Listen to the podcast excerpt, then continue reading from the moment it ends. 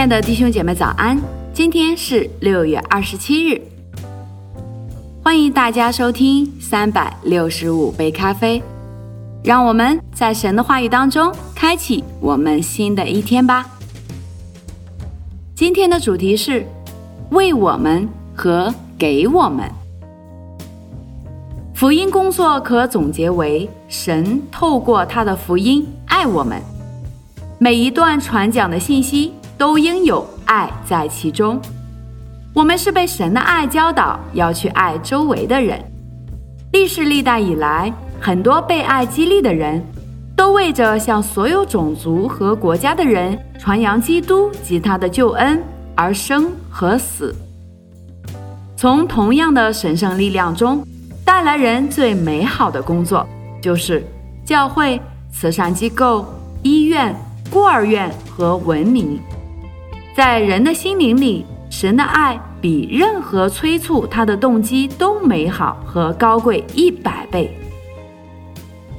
当神离开了西乃的河烈山，还剩下什么呢？第一个答案就在出埃及记二十一章五到六节里。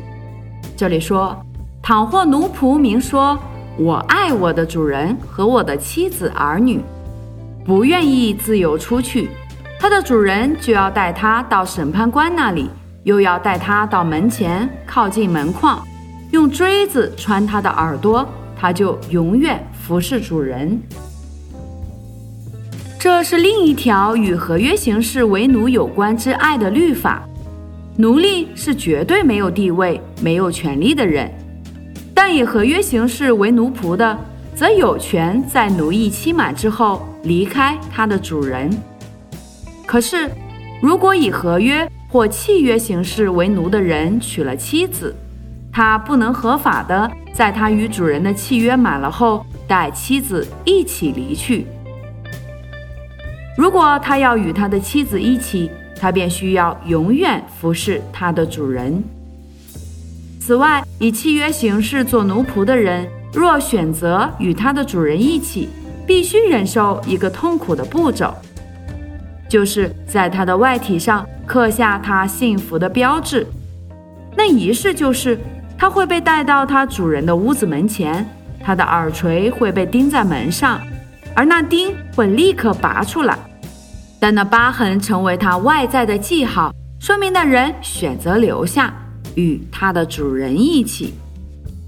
那疤痕会留在奴隶的耳朵上，也会留在门上，仿佛在说：“我爱我的妻子，所以我为他交出自己，也把自己交给他。”这多么像耶稣基督为我们所做的！他为着我们交出了他自己，也把他自己完全的交给了我们。好了，这就是今天我们所分享的内容。明天同一时间，请大家继续锁定三百六十五杯咖啡频道。祝福大家，以马内利。